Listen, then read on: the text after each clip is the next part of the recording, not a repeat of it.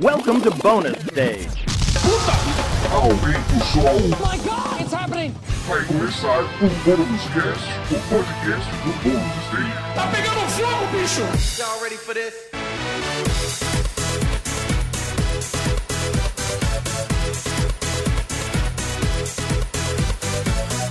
Olá a todos! Está começando mais um Bônus Cast, o podcast do Bônus Stage. Aê! Eu sou a Beatriz Blanco e hoje comigo estão Pedro Solino. E aí, Bia, tudo bom? Tudo bem? Como está aí nessa vida isolada? Ah, quieto.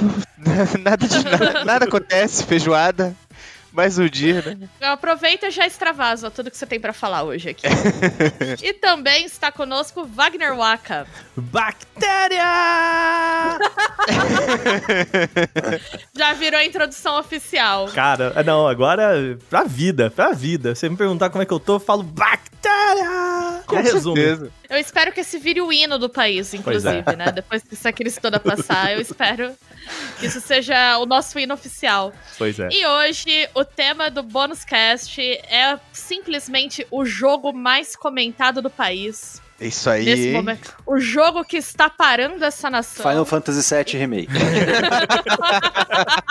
Animal Crossing. Ah, não é isso? Animal Crossing. Animal Crossing, com certeza. Hoje nós vamos falar de Big Brother Brasil com a ilustre presença de Pedro Falcão, desenvolvedor de jogos e ex-BBB. Ex-BBB. Olá, E Pedro. aí, E aí, galera, tudo bom? E aí, Bia, e aí, Pedro, e aí, Waka, e aí, galera do Bonus Stage. Bom, muito obrigado por é, me chamarem aí pelo convite. Adoro falar de BBB. A gente que agradece a honra, assim, na verdade, termos aqui uma pessoa que viveu a experiência, Pois né? é. Sim. É, é um cara, jogo, é um jogo para poucos, né, cara? Só 20 pessoas por ano podem jogar esse jogo. É meio exclusivo mesmo. Pois é. Já, já que assim, a gente também tá falando de, de quarentena, assim, eu acho que nada mais irônico, né, do que a gente tá todo mundo em quarentena olhando pra um jogo que teoricamente é botar a galera em quarentena, né? Ah, pois é. Bem Cara, como, metalinguagem, né, cara? como que você vê isso, Falcão? Tipo, Cara, Você tá aqui- agora que, assim, tipo, no momento você viveu uma, né, entre aspas, uma quarentena e de repente você Sim. tá olhando isso de fora. é, cara, Qual é a relação que você Olha, é, é assim, eu acho que pro público fica muito claro, né? É, pro público isso gera uma empatia muito grande de você estar em quarentena, as pessoas que você está vendo na televisão estão de quarentena também. Então gera uma empatia na hora, assim. É, é, os personagens batem mais, os- a história fica mais interessante, você fica mais engajado e aumenta a audi- a audiência de uma forma geral. né? É, para quem tá de fora, cara, pra, aliás, ao contrário, pra quem tá de dentro da casa é, é, e sai nesse momento, deve ser meio chocante, porque o Big Brother o tempo todo parece um sonho que você tá vivendo uma, uma sei lá, um, um, um sonho não no sentido de, ai, tudo que eu sonhava, mas no sentido de, tipo, literalmente um sonho, sabe? Você acha que você tá dormindo e está vivendo uma realidade fantástica, maluca e tal. Então, é, sair e aí você vê o resto do mundo também em quarentena deve ser um pouco chocante, cara. É, eu acho que deve ser bizarro você não retornar pra sua normalidade, né? Uhum. É, Que é a crise que todos nós Que é o- estamos vivendo na Não, quarentena, e é o né? que é o que mais você quer, tá ligado? Tipo, quando. Assim, tem, obviamente tem coisas que você consegue fazer. Por exemplo, as, quando eu saí, as coisas que eu mais queria fazer era, um, ligar e desligar uma luz, que nem o Tom Hanks no, naquele náufrago, tá ligado? Nossa, cara. E, é, e, e ficar pelado, cara. Eu queria ficar pelado. Sabe o quão importante é ficar pelado pra um ser humano, cara? E você não Caramba. poder ficar Caramba. pelado nunca durante dois meses, incluindo quando você toma banho, é um inferno, velho. é horrível, cara. Essa parte era foda. É, agora eu acho que a gente vai ter aquela experiência dos filmes de ficção científica do cara que acorda, né, sei lá, uns. É, Obviamente, né, a brincadeira do filme de ficção científica é o cara acordou 20 anos depois, né? E tudo tá diferente e tal. Mas assim, de certa forma, a galera vai voltar pra realidade dois meses depois e tudo vai estar diferente. né? Radicalmente diferente. Tipo, a É, gente. Sim. é, é uma oportunidade muito incrível mesmo de analisar até psicologicamente depois como essas pessoas vão ter esse impacto logo na, na, na volta, sabe? Eu acho muito louco mesmo. É, tipo, porque o mundo que a gente conhecia não é mais o mesmo, né? Uhum.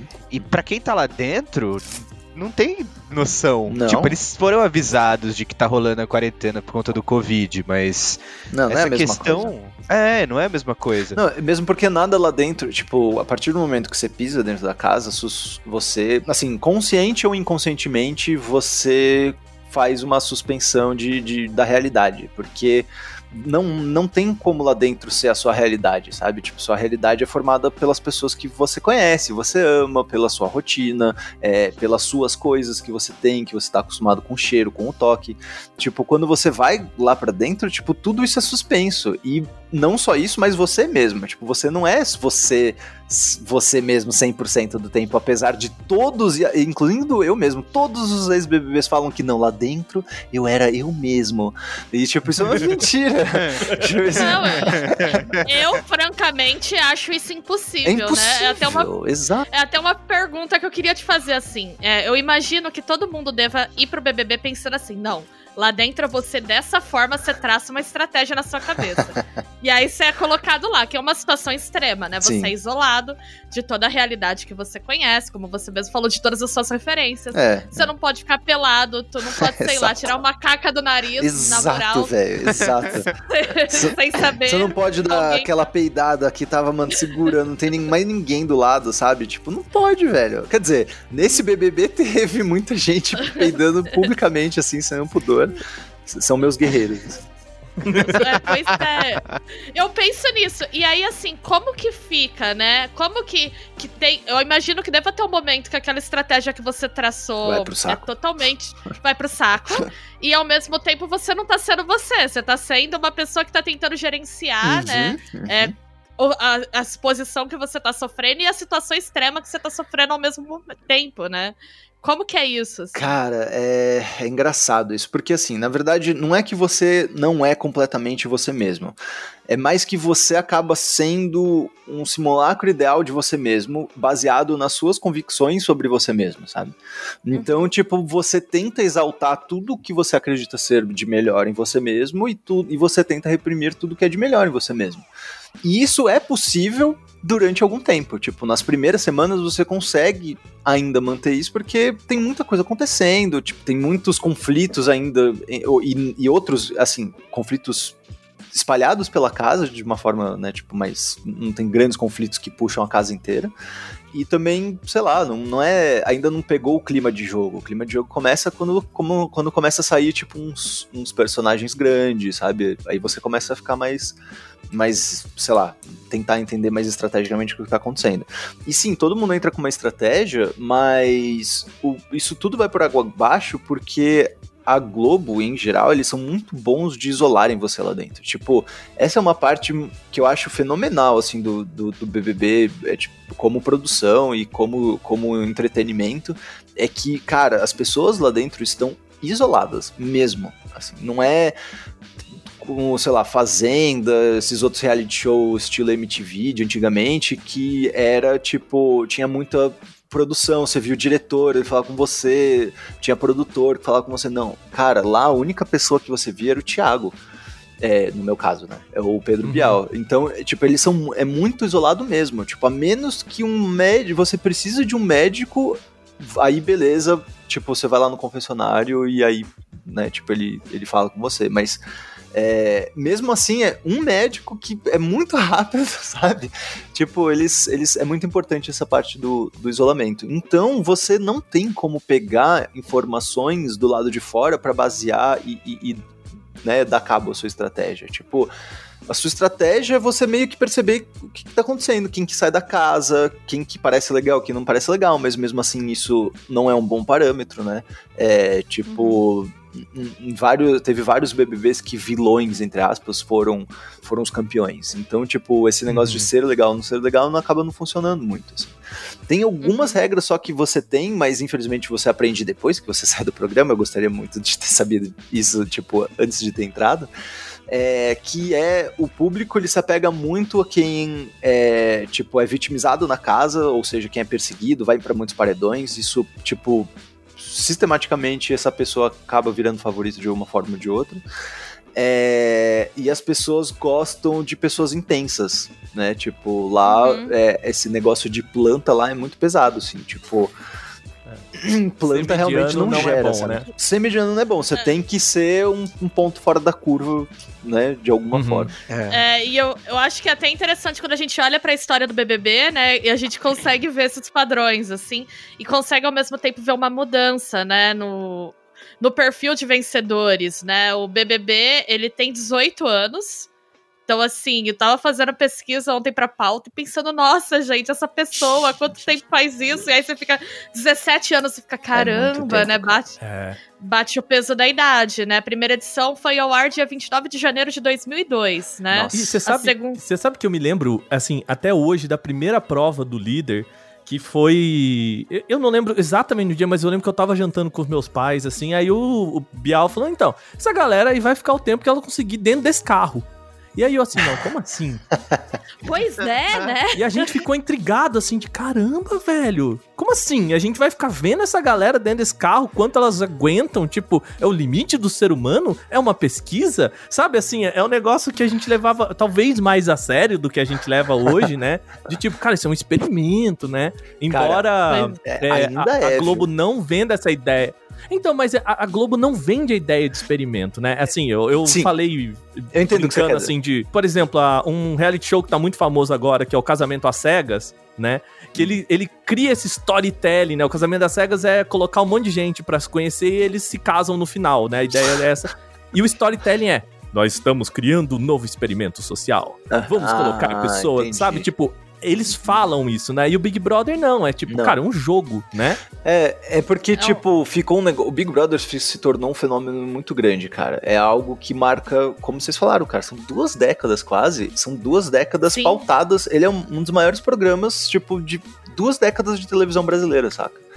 Então, ele virou um negócio maior só do que, tipo, uma curiosidade. Saca? Essa curiosidade eu acho que se valeu muito nas primeiras edições ainda, exatamente por isso que você falou. Assim, não, eles vão botar esses caras dentro de um carro e quem fica por último nesse carro leva o carro. É tipo, era chocante, isso era incrível.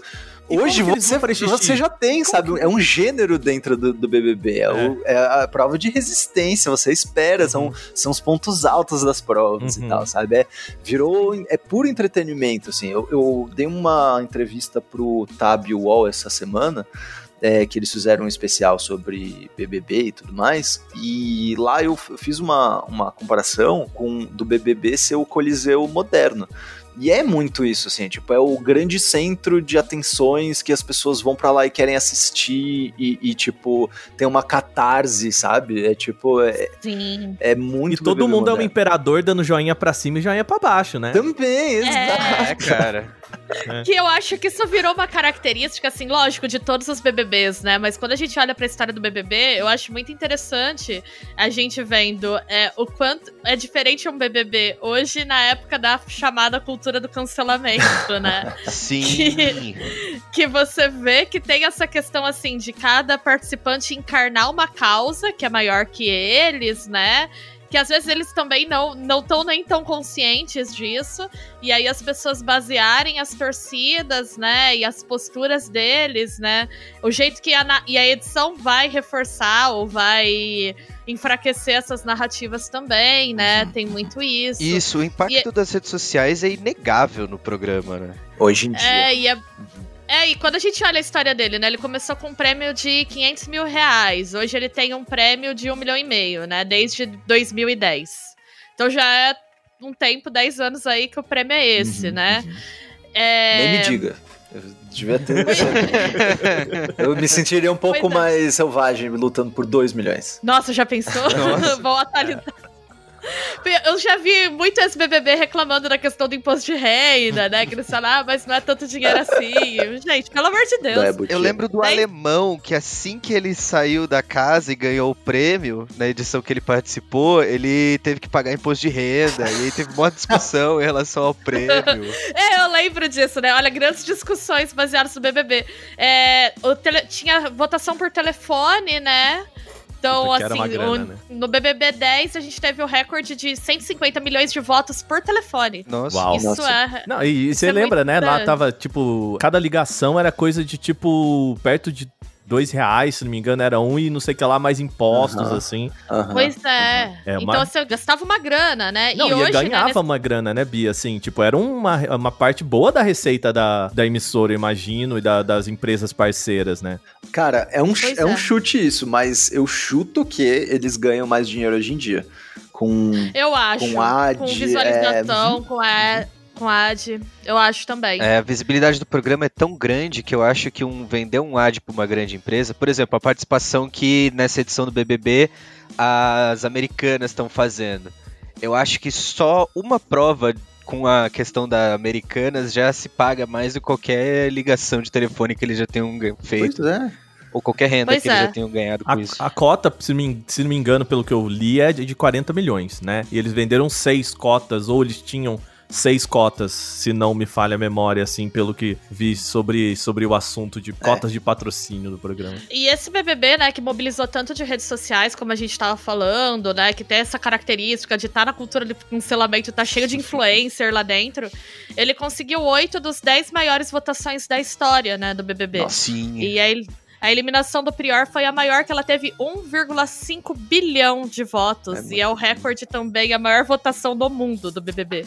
Então, esse BBB, ele realmente é uma coisa fora de série, né? Ele é muito grande, ele tá muito maior do que, nesses números, pelo menos, do que as outras edições. E eu acho que por uma série de fatores, né? Essa questão da galera ser famosa, de estar todo mundo isolado. Então, o BBB virou aquele momento do tipo, ah, eu vejo muita gente comentando, ah, eu nunca tinha assistido BBB, tô aqui em quarentena e tô assistindo agora.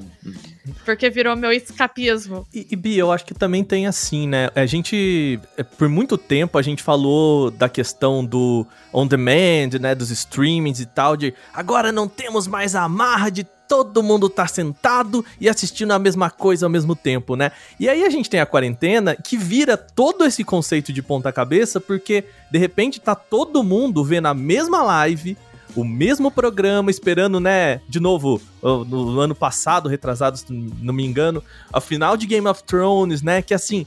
é, a gente começa a perceber que essa sensação, né, usando o termo aí acadêmico, né, o zeitgeist, né, de pertencer a- ao momento, de sentir que tá, você faz parte daquele todo mundo, né, é mais importante do que só o conteúdo, né, que é o que o pessoal fala, por que, que você não vê um show da Marília Mendonça em vez dela de chinelo na sala dela cantando um karaokê, né?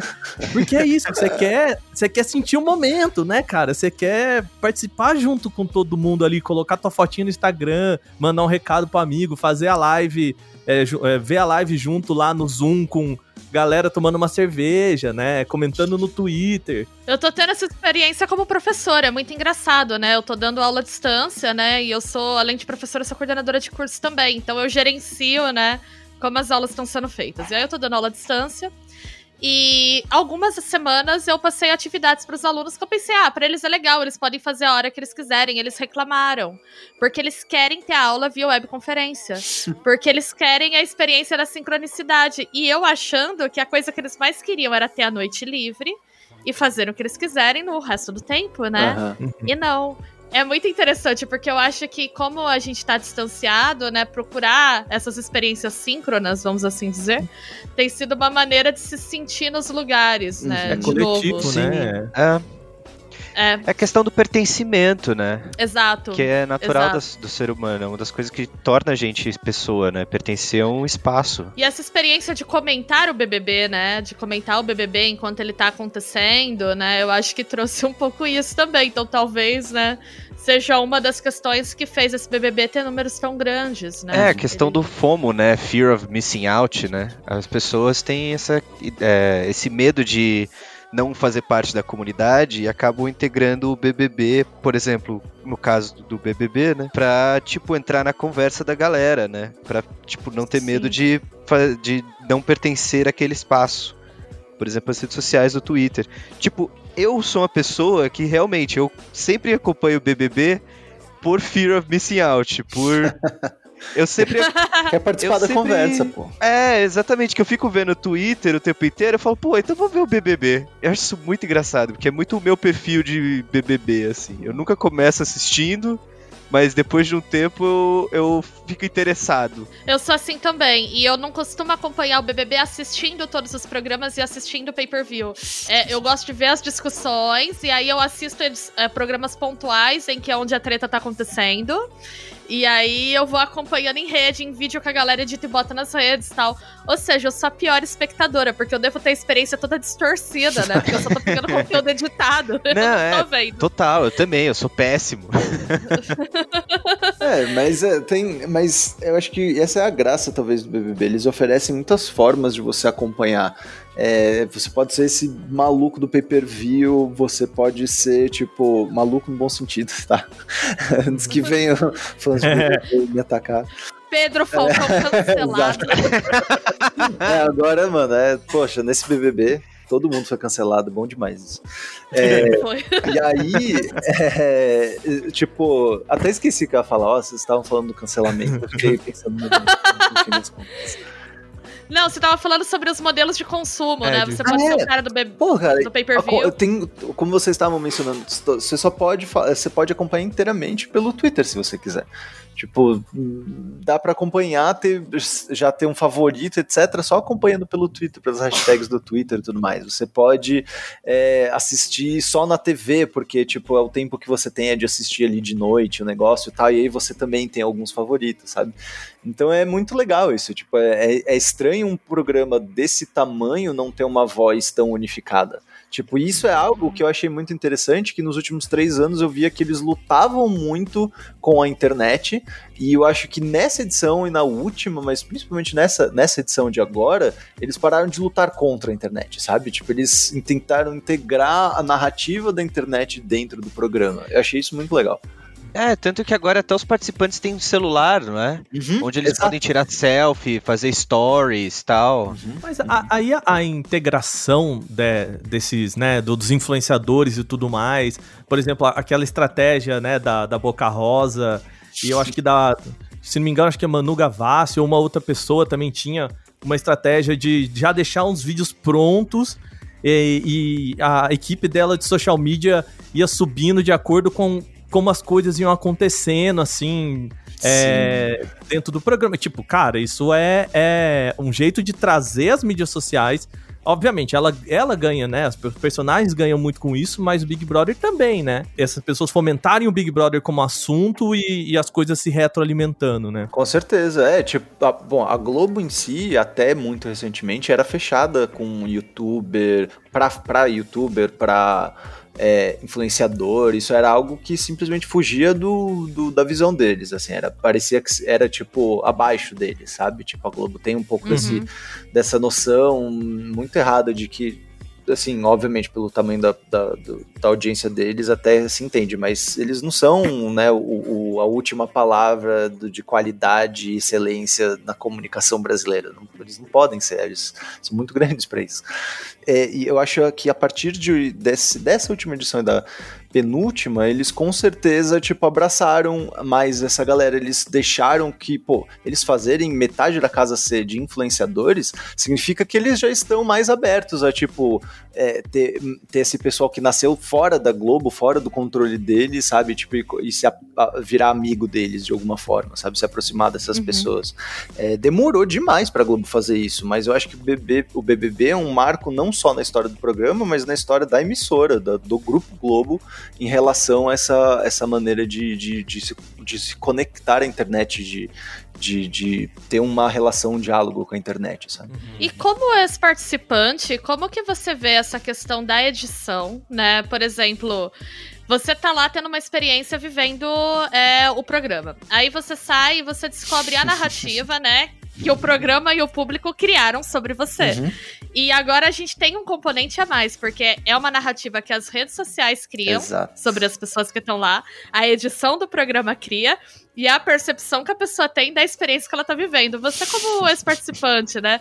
Como que você acha que fica esse processo, assim? Você acha que o que você viu de você na edição e a percepção que as pessoas teve era o que você sentia que estava acontecendo lá dentro Cara, ou não? isso é muito interessante, assim. Eu ainda tive a sorte de pegar um, um momento em que a internet não tinha uma, um poder de narrativa tão grande quanto a edição em si. É, porque pelo menos quando era só a edição responsável por formar a sua imagem, de certa forma, é, pô, pelo menos você sabia com quem ficava bravo se você saísse da casa, sabe? tipo, ah, foram eles que fizeram assim, desse jeito, ok. É, com, hoje em dia, com a internet, cara, não tem é, a internet, isso foi construído de uma forma mais orgânica, sabe? Mais natural. Claro que teve uma ajuda muito grande é, é, da exposição, do, do, quanto, por exemplo, o quanto que os câmeras ficam filmando mais uns personagens do que outros lá dentro da casa, saca? É, isso influencia já, mesmo sem aparecer na edição final do programa, mas tipo, já influencia no quanto que você aparece no pay-per-view, no quanto que as pessoas do Twitter vão comentar sobre as coisas que você faz, enfim. Mas sobre a edição em si, a minha edição, no meu caso, é, foi muito é, foi muito engraçado, porque, tipo, eu tava mais ou menos do que eu tava imaginando, é, mas na última semana eles começaram a me transformar em vilão. e eu achei engraçado Sim. isso. Porque, tipo, eu, eu, tipo, eu fiquei, obviamente, putaço. Eu tava putaço, né? Que eu tava vilão, eu tava putaço, cara. Eu não aguentava mais. Tipo, pessoal meio desleixado e, e tipo, o casal que tinha lá, que era muito o casal, e que se tornou realmente, tipo, o, o, a grande narrativa fofinha da edição que terminou numa tragédia horrível, sabe? Sim, teve isso, né? teve Meu isso. Deus. É a Emily. Né? É, exatamente. Então, tipo assim, foi muito engraçado porque eu já tava ficando de saco cheio já. Eu nunca. Obviamente, quando você entra lá, você entra para ganhar um, o, o, prêmio final, um milhão e meio. Mas eu tinha plena consciência de que era muito difícil eu chegar. Era possível talvez chegar na final, mas seria muito difícil eu ganhar. É, e eu não. Eu não tava tão preocupado com isso. Eu tava muito lá pra, mais pra curtir do que qualquer coisa, assim. Eu realmente fui pro BBB pra saber como é que era, pra curtir, sabe? Tipo, é, não, não, não tava tanto numa vibe competitiva. Só que, cara, a convivência lá dentro começa a ficar insuportável, né? É, com umas pessoas que, que são, é, né? são foda, assim. São, tem uma galera que é complicado é, de se conviver. Então, acaba acontecendo isso. E isso foi traduzido na edição, que ainda. Acho que aquela foi a última edição que teve um poder tão grande assim de, de, de narrativa. É, pô, foi, foi construído como um vilão que tava contra o casalzinho fofo e o cara era o cara perfeito que não pode ter imperfeição das outras pessoas, sabe? O jogador frio e calculista, tipo, ah, ok. Isso você não tem muito controle, tá ligado? É é, sei lá, e é divertido, cara. Pô, a, todo, toda narrativa, e isso é importante, né? Pô, o BBB ele é uma história, ele é uma narrativa, são pessoas reais, claro, mas aquilo ali é tão novela quanto a, a novela das nove que rola antes da, do BBB, saca? É, tudo lá é de alguma forma é artificial. Então, sei lá, não tem muito controle disso, você só tem que curtir, cara. Toda, toda, todo entretenimento, toda história tem vilão e mocinho, cara. Se você é um bom vilão, já é ótimo. É mais inesquecível do que os bons mocinhos, sinceramente. Sim. e é. Inclusive, teve pessoas com perfil de vilão, né? Que elas ficaram bem famosas, assim, depois, né, do BBB. É verdade. Eu lembro do Marcelo Dourado, por exemplo, né? Que foi um cara que todo mundo. que ficou super famoso, né? Ele foi vencedor do BBB 10, mas ele hoje você olha assim, ele não é uma pessoa muito legal, é, né? É, cara. Vou tentar dizer dessa forma, é. assim, né? Que ele é uma pessoa meio questionável, né? Ou mesmo, Bia, o Bambam, assim, né? Que é o é o cara que era o Kubanacan, né? Da. da Nossa, o parrudo, parrudo sem camisa, que criou um personagem num cabideiro para conversar, que tava despirocado, é. querendo é. sair daquele lugar, né? Perseguido, ia para todos os paredões. É, e... é, é verdade. Essa né? posição de fragilidade que você falou, hum. né? Que você se sentir perseguido, é. o público compra. Compra, né? mano. Você vê o cara voltando quatro, cinco vezes de um paredão, você continua botando ele lá? É burrice, velho. o, o, grande exemplo para mim foi o Jean Willis. Também. O BBB é. Willis. Ele ficou tipo muitos paredões também. Eu lembro que até é. o primeiro paredão foi entre ele e uma mina, e a mina saiu. E aí começaram a querer colocar ele e a amiga dele. Eu lembro até hoje, acho que foi o quê? O BBB Seis. Cinco. O Foi Jean o cinco. Willis. Foi Sim. cinco, foi bem no Sim. começo. E o Jean Willis foi a primeira grande discussão sobre homofobia, né, dentro do BBB. Uhum. Sim. Porque até então até rolava a presença de pessoas que eram homossexuais no BBB, mas isso não era botado em pauta, Uhum. né? Ficava aquela coisa meio ou meio caricata, ou as pessoas não falavam, né? Então, eu acho que teve esse peso. E é interessante pensar, né, que como ele ganhou, né?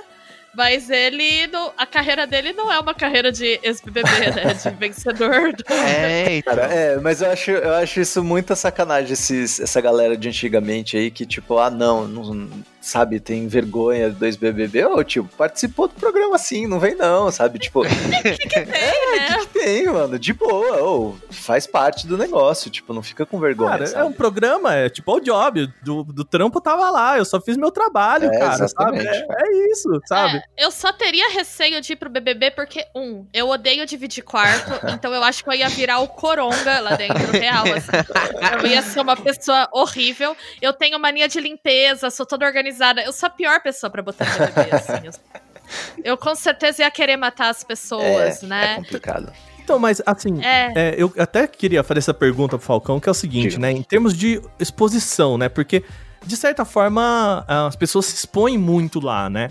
Eu lembro que, é, até nessa construção de personagem, depois eu posso até contar um pouco de, de como foi. é, eu conhecendo o Falcão, né? É eu lembro, cara, sei lá, um mês antes, né, a gente tinha gravado podcast no final do ano sobre o documentário que. é, sobre games que você tinha feito, aliás. Aham, É, paralelos, puta de um documentário. Fica a dica aí pra vocês. E, e a gente conversou sobre ele e no, sei lá, eu lembro que foi em dezembro, em janeiro você virou BBB.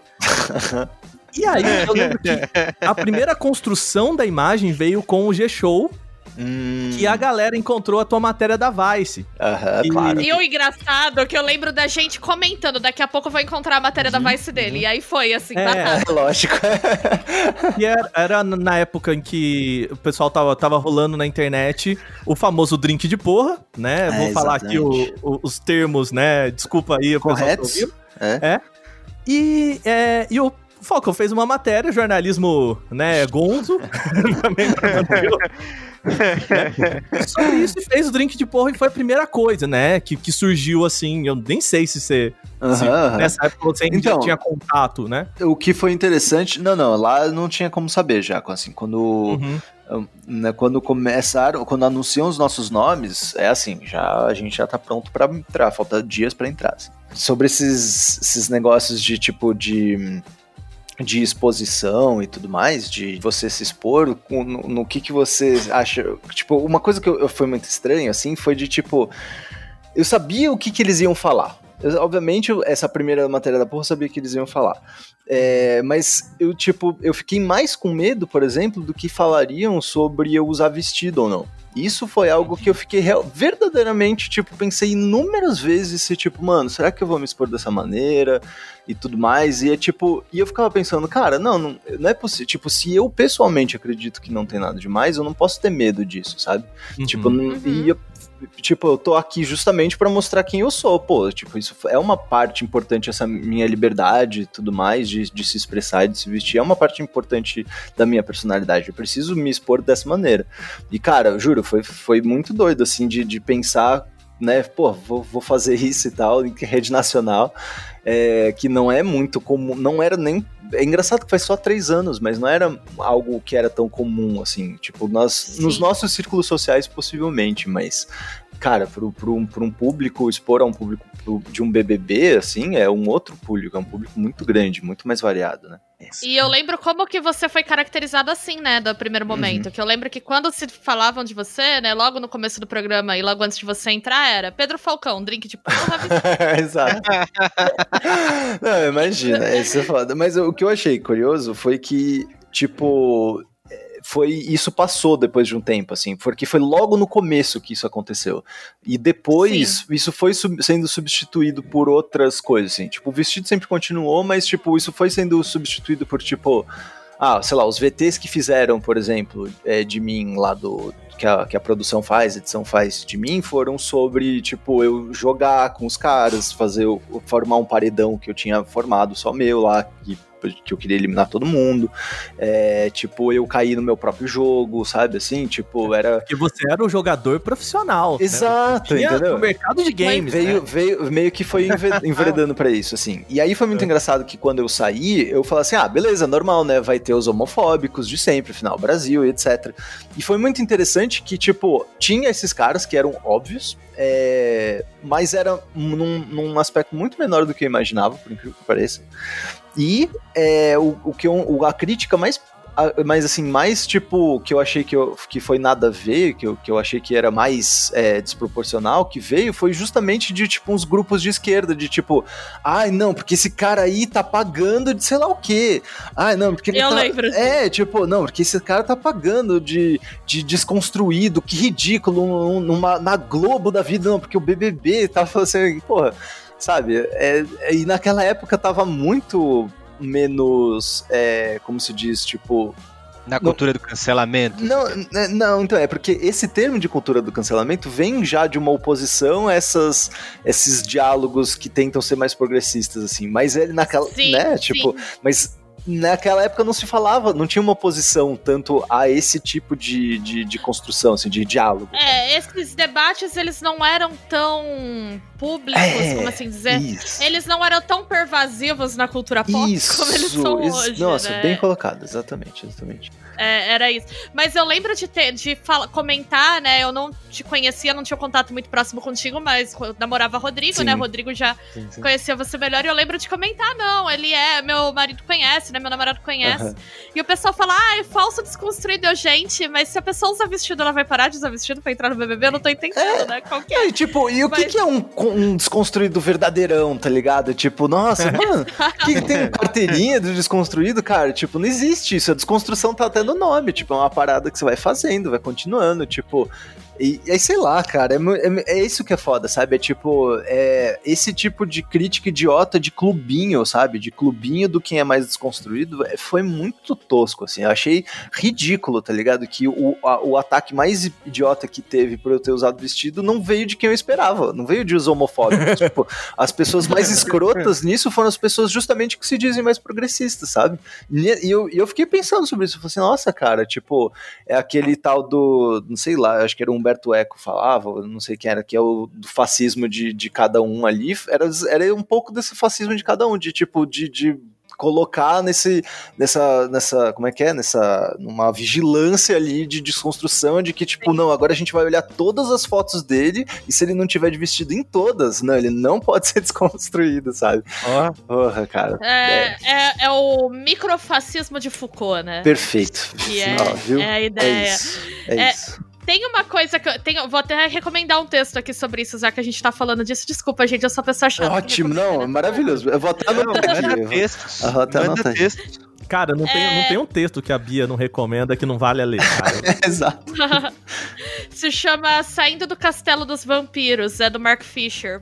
É um texto em que ele fala sobre as relações da esquerda britânica, né, que ele participava. E aí ele compara isso com a ideia do Castelo dos Vampiros, né, o que ele chama essa ideia, essa disputa de autenticidade que tem dentro dos movimentos progressistas, que é do tipo eu sou a pessoa mais progressista, você é um simulacro do progressismo e você está tentando desvirtuar o debate verdadeiro, Verdadeiro. dentro do progressismo, que é o que eu tenho, né? Eu sou o detentor desse debate. E ele fala sobre como isso é horrível, porque o ambiente, né, progressista, ele deveria acolher pessoas que estão errando, né, se elas estiverem errando, que nem era seu caso, mas com solidariedade, Uhum, uhum. né, para você ajudar essas pessoas a construírem relações mais produtivas. Mas não, a gente expulsa, né? é, é. E é dos vampiros porque é infértil, né? Uma coisa que, tipo, Uhum. ela não, não vai. Você só fica sugando, né? Retroalimentando aquilo, mas É. você não vai construir nada, Não, né? Cara, ne- nessas críticas eu vi gente falando assim, não, nossa, que absurdo que ele levou, eh, tipo, ficou expando essas coisas num programa como o BBB. Tipo, como assim, velho? É o oposto, não? Tipo, que bom que isso, alguém que, tipo, eh, tem o, o privilégio de, tipo, todos os privilégios sociais que tá lá dando a cara a tapa pra, tipo, ó, olha, tem esse... Sabe, o mundo não é tão preto e branco como vocês acham que é, tipo, e não tem nada a ver a minha sexualidade com isso, sabe? Tipo, botando num, num programa tipo, do tamanho do BBB, sabe? Tipo, eu acho que é uma, é, pra mim era muito claro que era uma discussão válida, que que seja qual for, Uhum. que leve pra outras discussões. Não tô carregando nenhuma bandeira de tipo, eu sou o representante dos homens de saia do Brasil, sabe? Não. tipo, cara, não, é. Mas isso, isso é uma coisa que eu acho muito interessante do BBB e é uma coisa muito da cultura da internet do BBB, né? Que é o seguinte: você entra lá, você tá virou um personagem de entretenimento, né? Você é uma pessoa complexa, né? Com o lado bom e ruim e com nuances, mas é esse processo da edição, como falou, tipo, te fez um vilão. É. Te faz um casal, é, te faz a pessoa divertida. Você tem, passa por um processo de transformação de personagem, Uhum, né? uhum. E você vai ser encaixado num arquétipo ali. E aquilo vai ser, vai ser usado pra movimentar o debate em torno do jogo. Como que você consegue dar conta de uma pessoa complexa, né? Transformando ela num personagem, Esse num processo, arquétipo. né? É, e como que isso vai aparecer pro público, né? E aí, o, o que que torna, né, uma pessoa no BBB divertida pro público? Porque eu vejo muita galera comentando disso, né? É, fulano não ofereceu nenhuma história planta, pra é gente. planta. É planta, planta, né? Cara, esse negócio. Então, era aquilo que eu tava falando um pouco no começo, né? Tipo, o que você acaba mostrando é de fato uma, uma vers- a sua melhor versão que você tenta mostrar ali. Tanto que essa, esse processo de você, quem que você tá se mostrando ali e tudo mais, o que que, que, que né, quem que você é de fato, tipo, essa definição nova do seu ego, né, é, que você faz quando você tá lá dentro, passa muito por, tipo, como se você estivesse num purgatório próprio, sabe? Que você tá pensando, nossa, o que, que eu fiz de bom? Quais são as minhas virtudes? Ah, o que eu fiz de bom na vida, sabe? Tipo, e em especial pra mim, eu tava muito lá dentro, de fato parecia um purgatório quase, porque eu tinha no dia antes que eu entrei, no, no dia que eu entrei no BBB, que me pegaram na minha casa e me levaram é, pro pré- pré-confinamento, eu tive um acidente de bicicleta na Faria Lima e fiquei desacordado por meia hora. E tipo, Meu eu, Deus! eu, tipo, assim, os produtores do BBB estavam em casa me esperando é, para fazer uma última entrevista, uma coisa assim. E aí eu, tipo, só tava, meu, eu preciso ir lá e tal, não tinha comido, peguei a bike e voltei pra casa e capotei de, de, de, sei lá, falta de glicose, alguma coisa assim. E aí eu acordei, fui pra hospital, não lembro de nada disso, porque eu bati feio a cabeça, assim. E eu só lembro que, tipo, beleza, eles me falaram que entrei no BBB, ok, tipo, a gente fez umas fotos, despedi da minha família, fez minha mala e fui pro Rio de Janeiro de alguma maneira, que eu não lembro. eu- porque eu bati a cabeça. E eu, eu lembro que tudo isso parecia muito pra mim, tipo, que eu tinha de fato morrido e estava sendo julgado de alguma forma, sabe? Assim, tipo, Nossa, cara. era uma brisa meio dessa, assim. E, é, e tipo, foi difícil. Eu, teve um tempo, eu tive que ficar um tempo raciocinando que, tipo, não, eu tô vivo, eu de fato tô participando do BBB, essa é a realidade, não morri, eu não tô num purga- purgatório de verdade e tal. Mas, voltando a essa coisa do purgatório, é porque é isso, sabe? Você julga de fato o que, que você fez de bom, o que, que, que, você não fez de bom. Lá eu fiquei pensando muito sobre a minha família, como, tipo, nossa, eu, eu deveria dar mais atenção pros meus pais, falar mais com eles, ser, e tipo, eu ficava muito preocupado sobre isso. Nossa, será que eles têm orgulho de mim estando aqui dentro, sabe? Eu me, fiquei me pensando, tipo, uma autoanálise que você passa lá dentro mesmo. É, para entender, tipo, quem que você é, e aí você constrói esse personagem baseado em quem você é. Então, tipo assim, não está tão errado, né? Os seis BBBs falarem tanto, tipo, não, porque eu sou eu mesmo e tal, porque é, é baseado em você. E você precisa fazer essa autoanálise lá dentro, senão você, mano. Se você é 100% você mesmo, ai, tá sendo quem você é o tempo todo e, e que se dane, cara, a, a hora que você volta pra fora e o seu eu é um personagem, há um conflito muito grande de ego, sabe? De tipo, do ego público do, do que você expôs ali pra quem você realmente é. Isso aconteceu, a minha, isso muda você pra caramba. Tipo, a minha maior mudança foi que, tipo, eu era um cara super social, é, tava sempre nas festas, rolê, é, eu até, né, tem essa brincadeira que eu falo que, pô, eu era DJ antes de ser ex-BBB, o que é muito esperto, ao contrário de todos os ex-BBBs que viram DJs depois, né? Eu era DJ antes de ser ex-BBB. E, tipo, eu era muito do rolê, sempre tava, tipo, sabe, nossa, sempre era o cara engraçadão dos negócios. E eu saí de lá e eu falei assim, nossa, cara, não sei se eu sou mais essa pessoa, sabe? E aí eu me, eu me tentei, tipo, quando você sai, você do, do programa, você faz uma nova busca sobre quem você é. Tipo, quem que é você fora daquela, daquela figura pública do que você era, sabe? E você começa, e no meu caso, a minha maior mudança foi que eu me, me tornei uma pessoa muito mais introspectiva, muito mais quieto, muito mais de ficar em casa, caseira, que eu não era antigamente, assim. É, e então esse processo aí que você falou de, de, sabe, de desconstrução e de formação do eu, mano, é muito intenso. E, e, tipo, isso é complicado, porque, tipo, eu tive sorte porque eu estava num, num período psicológico muito bom. E eu, eu estava com uma uhum. saúde mental em dia, tava tudo certo. Mas, cara, pessoas na minha edição, pessoas de outras edições e tudo mais, não, não entram com esse privilégio de estar tá bem de cabeça, tá ligado? E, e, mano, isso quebra a pessoa quando sai do programa. Muita gente passa por problema, muitos ex-BBBs já passaram por problemas, sabe? É, uhum. de, de, intensos, assim, de, de, de de tipo de convívio, de voltar a conviver no, e, e dessa formação de eu, tipo, não é fácil assim para todo mundo, saca? Na sua edição, eu acho que teve o caso, né, do casal, né, da Emily e do Marcos, uhum. né, que eu acho que deve ter sido muito pesado para ela, porque ela tinha uma percepção dele lá dentro. Eu acho também. Que não era a percepção do público, né? E a gente viu o que aconteceu, né? Que ele agrediu ela e foi expulso. E como que, a tua cabeça fica, né? De saber que você sofreu uma coisa, né? Uma agressão, que é uma coisa tão íntima, tão publicamente. É. Uhum. E ainda descolada, né? Do que tava acontecendo. Eu fico imaginando que realmente. Vocês têm algum acompanhamento psicológico, assim, quando vocês saem? Ou não, não? cara. É. Tipo assim, claro, depende do caso, né? É, no, no, no meu caso, eu não precisei de acompanhamento psicológico. É. Uhum. É, tipo, eles fornecem é, plano de saúde e tudo mais, eles por, por mês, porque você, né, o seu contrato dura um tempo, né? É, você não sai da Globo e, e a, sai da casa e acabou o seu contrato. Você ainda tem alguns meses de contrato. E isso é. E nesse período eles tentam cuidar de você. Eles sempre tem uma assessoria de imprensa que você pode mandar falar com eles para saber ah, como é que eu respondo isso se você tem alguma dúvida. É, eles sempre dão, tentam dar um apoio, mas tem. E, mas, como eu falei, esse foi o meu caso. Eu acho que isso depende muito do caso, assim. Mesmo, é, mesmo o, o Marcos, por exemplo, que saiu da nossa, da nossa edição e, teve, e foi pra delegacia, etc. Tipo, a, a Globo, querendo ou não, Sim. Aconteceu tudo dentro da Globo, de uma certa forma. Então, de uma certa forma, não. Literalmente aconteceu tudo da Globo e através da Globo publicamente e tal. Então, a Globo tem a responsabilidade de cuidar dele, tipo, da parte legal dele, saca?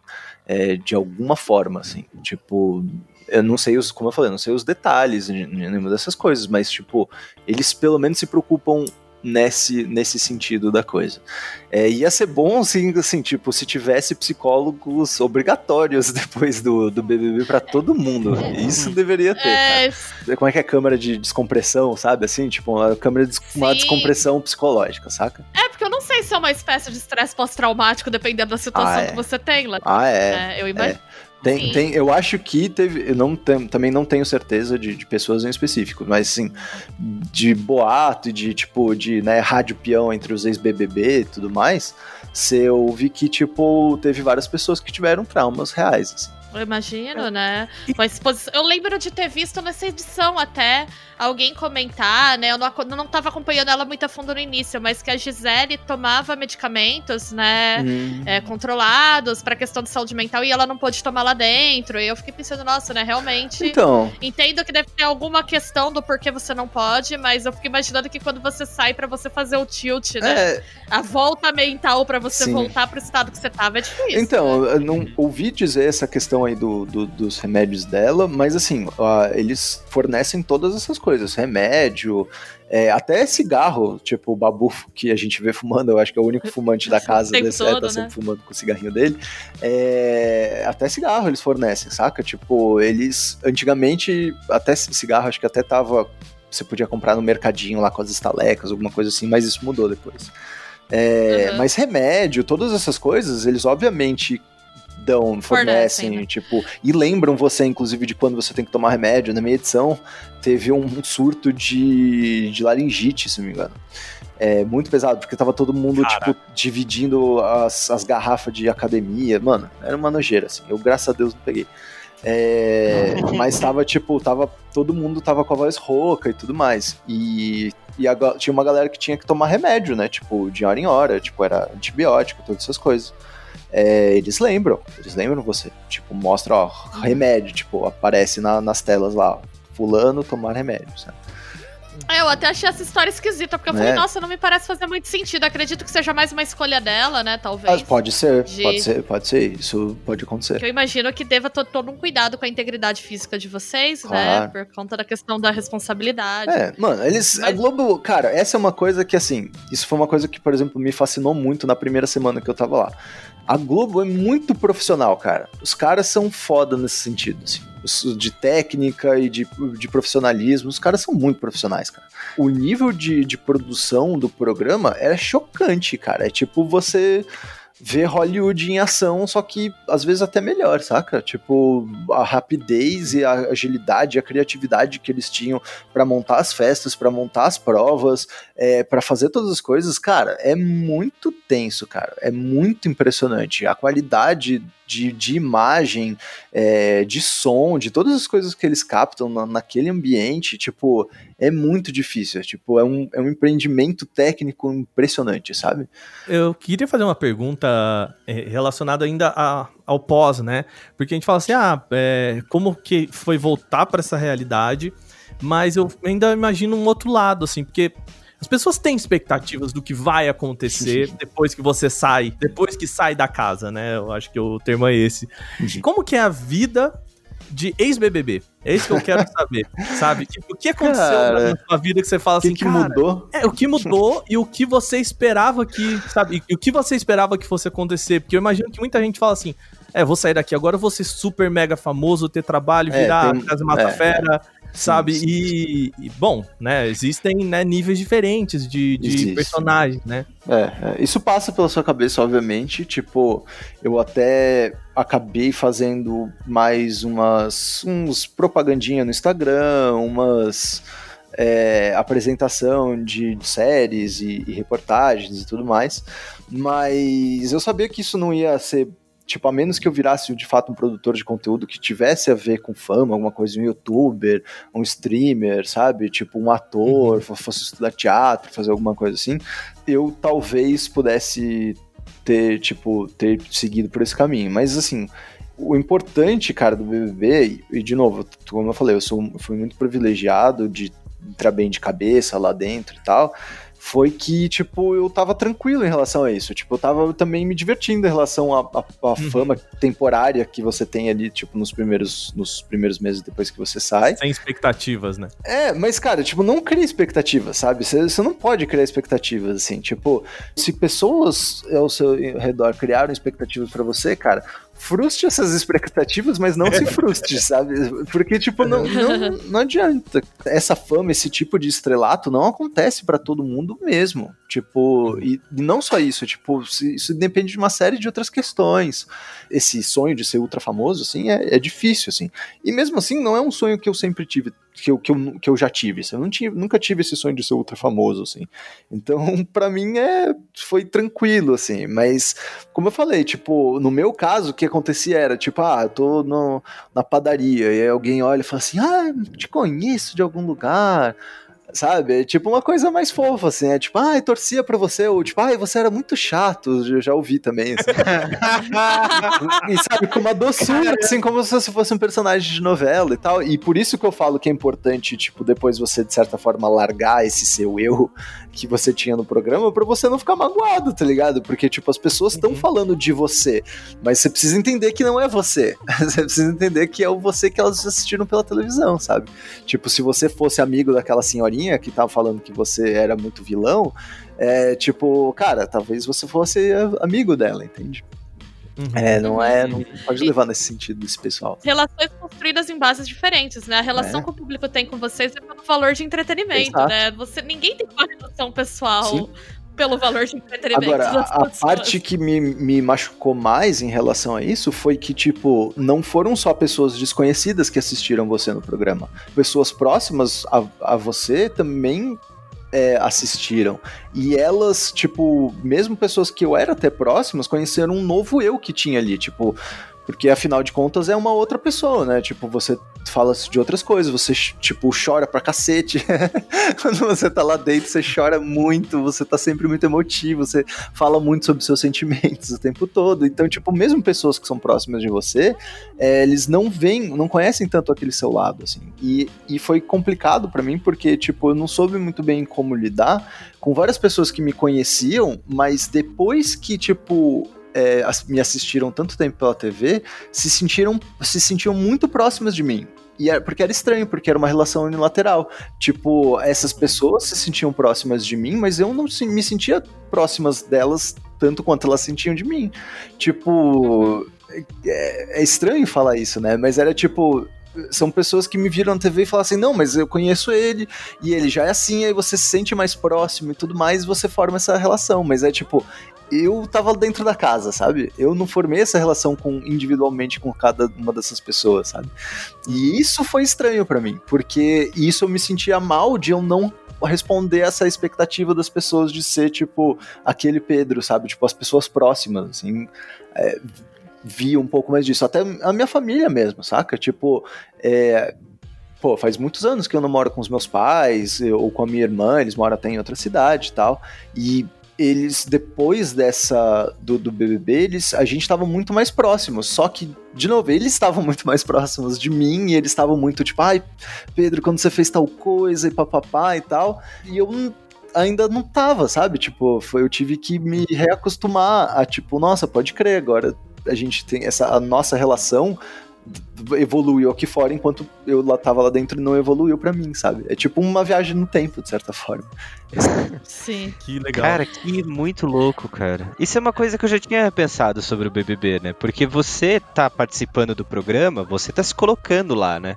As pessoas estão vendo como você tá reagindo, mas e elas criam essa imagem, mas o mas para você não passa. É como se é, não passa. É, tipo, tipo... não mudou nada, tá ligado? É para mim, tipo, congela o mundo lá fora, eu tô aqui no BBB, eu volto e o mundo lá fora vai estar tá igual, só que ele não vai estar tá igual. Por isso que a gente tava falando, né? O choque das pessoas agora nesse nesse BBB, nesse novo mundo de quarentena aí, vai ser muito foda, cara. Vai ser bem pesado. Sim, exatamente. Eu imagino. Quando o Falcão foi pro BBB, eu lembro que, assim, a última notícia que eu tinha do, do Falcão era exatamente essa, do se machucou e tal, e de repente BBB, né? e eu acho que, assim, o, o, a forma como eu acompanhei o Falcão foi tanto pelo perfil do Twitter, né? Que no caso foi, foi a sua esposa que Exato, tocou, né? É, é. E pelo perfil dela, né? Uhum. E, e era, eu achava muito mais legal ver o que, que ela tava. Qual que era a reação dela, uhum. né? Da, no caso da Lely, do, uhum. do, relacionado a, a você e, e essas coisas assim. E eu lembro, acho que assim, ela participou algumas vezes lá do. É, na época do bilheteria, né? Do Overloader. Uhum. E eu lembro dela falar isso também, tipo, cara, é muito louco, porque eu vejo lá, eu, com, eu meio que converso com ele, eu tenho, sabe? É, é, é muito unilateral, é muito louco isso, né? É, é. E... é. Ela sentiu o outro lado completamente desse lado, dessa questão também, assim. É, é, tipo, para ela mesmo foi. Assim, isso é uma questão que é uma coisa que a Lely sempre. É uma tecla que ela sempre bate toda vez que conversam com a gente sobre, é, sobre BBB e tudo mais, que é lá dentro você tem os participantes que estão dentro da casa e os participantes que estão fora da casa. Em especial hoje em dia com, com redes sociais e tudo mais. Porque querendo ou não, você tem a pessoa que está dialogando com o público aqui fora. Ela também uhum. se. Tipo, ela também reflete o que é a pessoa dentro, mas é essa pessoa que está sendo a sua voz do lado de fora. Tipo, uhum. é a uhum. pessoa que está respondendo por você e quando, né? Então, essa pessoa está jogando tanto quanto você lá fora. É, no, do lado de fora da casa, saca? E isso é pesado porque, tipo, eu estou protegido pela Globo, né? Quando eu estava lá dentro, eu estava protegido pela Globo, todos os participantes também estavam protegidos. É, mesmo dentro do contexto do BBB, como um participante, a gente assinou, digamos assim, um, um contrato social de tipo participar daquele programa, portanto, a gente está sujeito a, a julgamento do público e tudo mais. Mas a minha uhum. esposa não, não tinha isso, sabe? ela não, não, uhum. não tinha essa. É, esse, ela não tinha assinado contrato nenhum, saca? Mas ela participou mesmo assim. Corajosa, mas assim. eh, junto disso eu ach- eu achava muito interessante ver, sabe? É, é- é- eu acho que era ali que, que, que tinha meio, sabe, o tiratema, sabe assim, cara, do, do. Que é uma das pessoas que mais te conhece, né? Então também ver o que que. Né, ver como é- ela reagia a isso também e meio que soltar um pouquinho de bastidor, assim, também, É. quando era, era legal. Em relação às pessoas que você conhece lá dentro, assim, você acha que você consegue estabelecer, sei lá, uma relação que se sustenta fora do programa? Ou não? Depois que acaba, do tipo, meu Deus, é, foi uma experiência surreal, aquelas pessoas são personagens disso. Aquele grupinho das férias, sabe, Bia? Que você passa, tipo, você É! Manja, sabe? Eu não, não me vejo, não me vejo conectada a elas nesse outro mundo que eu tô agora, né? Cara, é... eu acho que são pessoas que passaram por um trauma junto com você, um trauma no sentido mais acadêmico, no sentido de tipo, você passou por interferências psicológicas por um tempo coletivamente, sabe? É, então você tem esse tipo de união de tipo todo mundo ter passado pela mesma coisa. É, Aí depende um pouco de tipo de como as pessoas eram fora da casa, assim. Se elas fora da casa já poderiam ser amigos, provavelmente elas vão ser amigas quando saem da casa, saca? É, o, o, o Nasser, por exemplo, e a Andressa, acho que é Andressa, eles casaram do bebê 13, eles casaram depois de começarem a namorar na casa. Vários casais saem de lá e, e continuam como casais casados até hoje, etc. É, eu, particularmente, fiquei, tipo, consegui trocar mais ideia. Até hoje eu troco mais ideia com o Rômulo, que era o diplomata, é, na minha edição. E o, e o Mar, que era é, ativista, pesquisador, advogado tudo mais. E ele, eles, com eles eu ainda falo mais, principalmente por conta da questão meio política do país, como os dois são meio envolvidos né, de, em política. Eu, a gente acaba sempre con- conversando sobre política, esse tipo de coisa. E a Roberta eu falei um pouco depois que a gente é, saiu do, do, do programa e tudo mais, mas é, a gente acabou não dando tantos rolês. Mas isso não tem tanto a ver com não ser parecido, não. Foi mais porque eu tava num momento de tipo, porra, não quero mais ficar saindo, não quero mais ir em bar, balada, sabe? Tipo, tô, tô de boas, assim. Então eu passei por um período depois do BBB de ficar muito em casa e não sair muito. Eu era o cara muito chato do rolê que sempre queria voltar pra casa, sabe? Então, é, eu acho que, que teve mais a ver com isso do que com não, não ter ligado, dado tanto certo, não.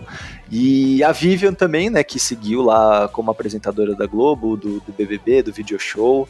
Ela é uma pessoa que eu tenho um carinho muito grande, é uma pessoa que eu tenho uma admiração muito grande. É, ela é é tipo, mano, uma entertainer nata, assim, sabe? Apresentadora, é muito impressionante ver é, ela apresentando e tal. E aí, mas eu sempre mando umas mensagens de, de, de apoio, de quando ela tá apresentou alguma coisa difícil, quando fez uma entrevista complicada, sabe, na edição, eu sempre mando umas mensagens para ela.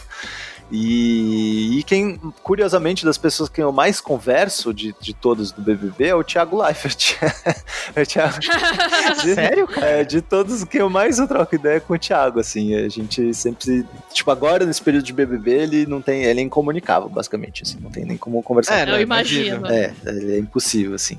Mas, Mas você, tipo, ao longo do ideia ano... sobre games com ele? Sim, sim, de várias coisas. Às vezes ele fala, tipo, oh, tô jogando tal coisa, muito foda, tá? Eu falei, porra, sério, que da hora. Tô jogando sei lá o quê, a gente troca umas ideias de jogo e tal. E ele é um cara muito interessado em games de uma forma geral, assim, na indústria e todas essas coisas, sabe? Então ele é, ele é um cara que verdadeiramente é, tipo, é a paixão dele mesmo, é, é videogame, assim.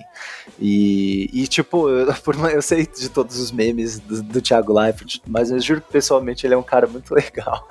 ele é um cara, ele é um cara muito de boa. Tipo, e é isso, assim, né? Sempre que a gente consegue se trombar de vez em quando na, na BGS, né? Quando tem o, o stand lá do, do, do, do 01 e. Enfim, é, é, ele é um cara muito, muito que eu, que eu mantenho mais contato, assim, muito divertido. É, e deve ser um, um negócio assim, porque, cara, no final das contas, o, o Thiago Leifert, o, né, o Pedro Bial, todas as pessoas também, até certo ponto, são personagens, né? De, Uhum, uhum. de quando liga a câmera, quando tá no 01, né? Você vê que o próprio Thiago Leifert, né? É, no, no Globo Esporte, no, Uhum.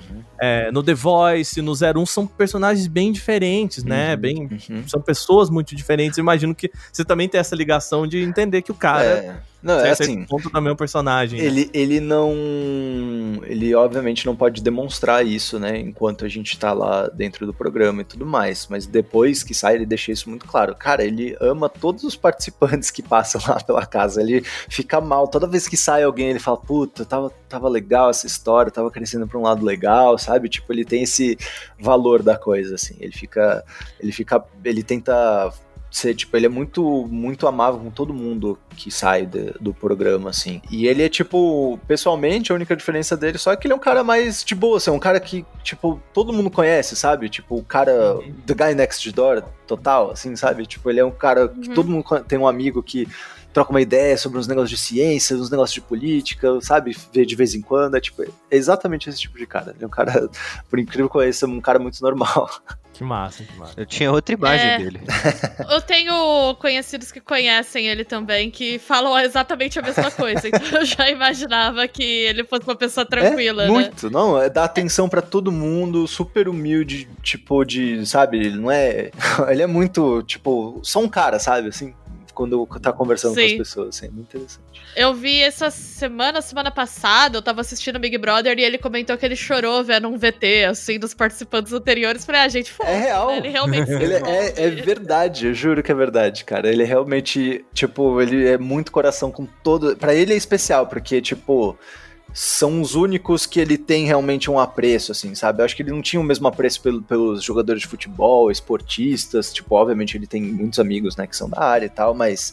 É, para ele é tipo como se fossem umas cria dele, sabe? Assim, de tipo, não, vocês são os Sim. meus ex-BBB, sabe? O Biel tem os dele, vocês são os meus, eu amo vocês, sabe? Assim, é, é curioso. A gente tá aqui na vigésima edição do BBB, né? É, 18 anos de programa. É, a Globo tem um contrato com a Endemol até 2024. Então, tem BBB aí garantido pelo menos até 2024. Ó. Pois é. 18 anos depois, o programa segue muito relevante, né? Nós estamos aqui discutindo BBB e Uhum. tem uma grande debate de público em torno oito dos dez maiores paredões. Por que você acha que, primeiro, o BBB se mantém relevante, né? Ainda depois de 18 anos? E que caminhos você vê pro programa, assim, com esse crescimento da participação da cultura da internet, das causas entrando no programa, Uhum. né? Como que você acha que vai ser daqui pra frente? Cara, é, primeiro que assim, eles já mostraram que agora essa relação com a internet é muito mais é, intensa e ela cria, tipo, eles se alimentam muito mais agora dessa relação que eles têm com a internet. Isso é ótimo, porque eu acho que o segredo do BBB ter se mantido tanto tempo e, tipo, na real, assim, hoje ele é mais, se- seja sendo sincero, eu acho que ele nunca foi tão relevante. Tipo, essa é a- maior edição, tipo, a mais assistida, que mais comentada. Cara, tipo, é uma edição muito é histórica, assim, pra série do programa mesmo, né? Eu acho que vai ser difícil eles fazerem um, um novo BBB 20 do jeito que foi. Tipo, o 21 vai ser, acho que, muito sem graça pra muita gente. Mas. Mas eu acho que eles souberam se adaptar e eles cresceram do jeito que eles cresceram. É, com essa relação que ele, da internet. Assim, por sorte, o, a- o formato do programa se encaixa muito bem com essa era da internet, sabe? Tipo, a- a- o lance do você decide ali, da participação do público votar, é tipo, cai como uma luva por, como um programa moderno na era de internet. Tipo, acho que é o grande programa que tem essa. que, que Tipo, é o elo perdido entre essa ponte, sabe, de TV e internet, de certa forma. Daqui a 100 anos, quando a gente estiver estudando história audiovisual etc., a gente vai olhar para esse momento e vai falar assim: não, esse daqui é o momento, a congruência que teve da TV passiva com a participação ativa do público, sabe? Então acho que é isso que faz com que, que ele tenha se mantido relevante e continue sendo relevante na era que a gente está hoje. Eu acho que, cara, não sei porque eles não prolongariam essa, esse contrato, né? Tipo, tá, eles ganham dinheiro com isso, é enorme e tal. Acho que não tem por que não, não continuar. É, sobre esses negócios de, de causas, causas identitárias, eu acho que, tipo, isso reflete mais os momentos políticos do país e, e o discurso Uhum. político vigente, assim, do país do que qualquer coisa, saca? É, e nesse Uhum. sentido é legal, porque a gente vai ver esse, esse, isso sempre evoluindo. Tipo, eu acho que a gente tá realmente no momento do discurso identitário, porque é importante Uhum. essa a forma como a internet é, ramificou as comunidades em torno de identidades é, acabou fazendo com que a sociedade se reorganizasse dessa maneira e, portanto, tipo, esse tipo de, de, de, de papo identitário é fundamental, ele é social, ele é profundamente comunicativo, ele, é- ele representa o que, que a gente, é, o zeitgeist, né, como vocês tinham mencionado, é, do, do pensamento e tudo mais, se dá através da identidade hoje em dia. Muito instigado também por, por anos é, de, de, né, tipo, da, da publicidade, da TV, exaltando o ego e o indivíduo. Enfim, enfim, daqui a pouco a gente entra em filosofia, mas, é, mas é, é- é sobre isso, assim.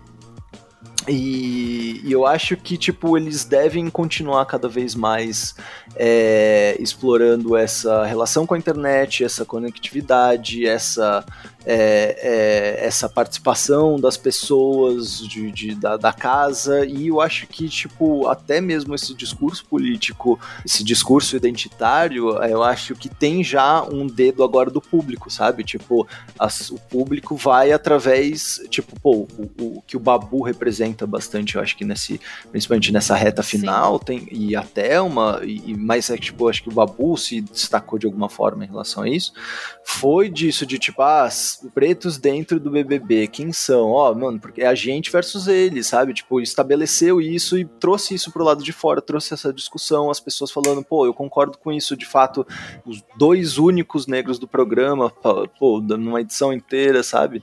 Tipo, é, eu acho interessante que é, essa, essa questão da- do, do- do diálogo identitário se comunique tanto com o público, assim, eu acho que isso vai continuar por um tempo, sabe? Tipo, é- é um, é um meio que uma, uma eleição de brincadeira, quase, sabe? De tipo, catártica pra todo mundo, de tipo, "Ô, eu vou votar no cara que eu acredito aqui mesmo, assim, sabe? A gente.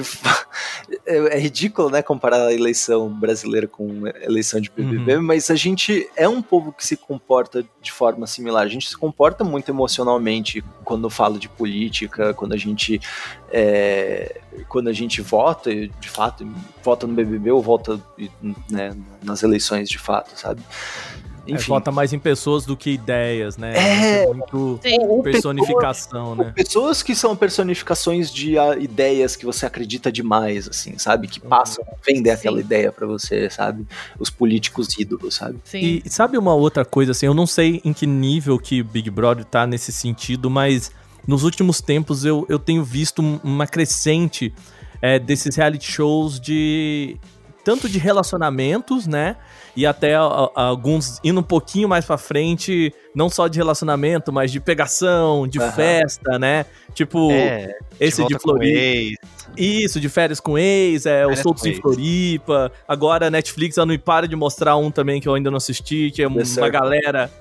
Não, é, é um de também. Ah, pessoal. o de sexo, não sei lá, que não pode, não pode transar. Ai, Isso, Ninguém um transa. nome. Uhum.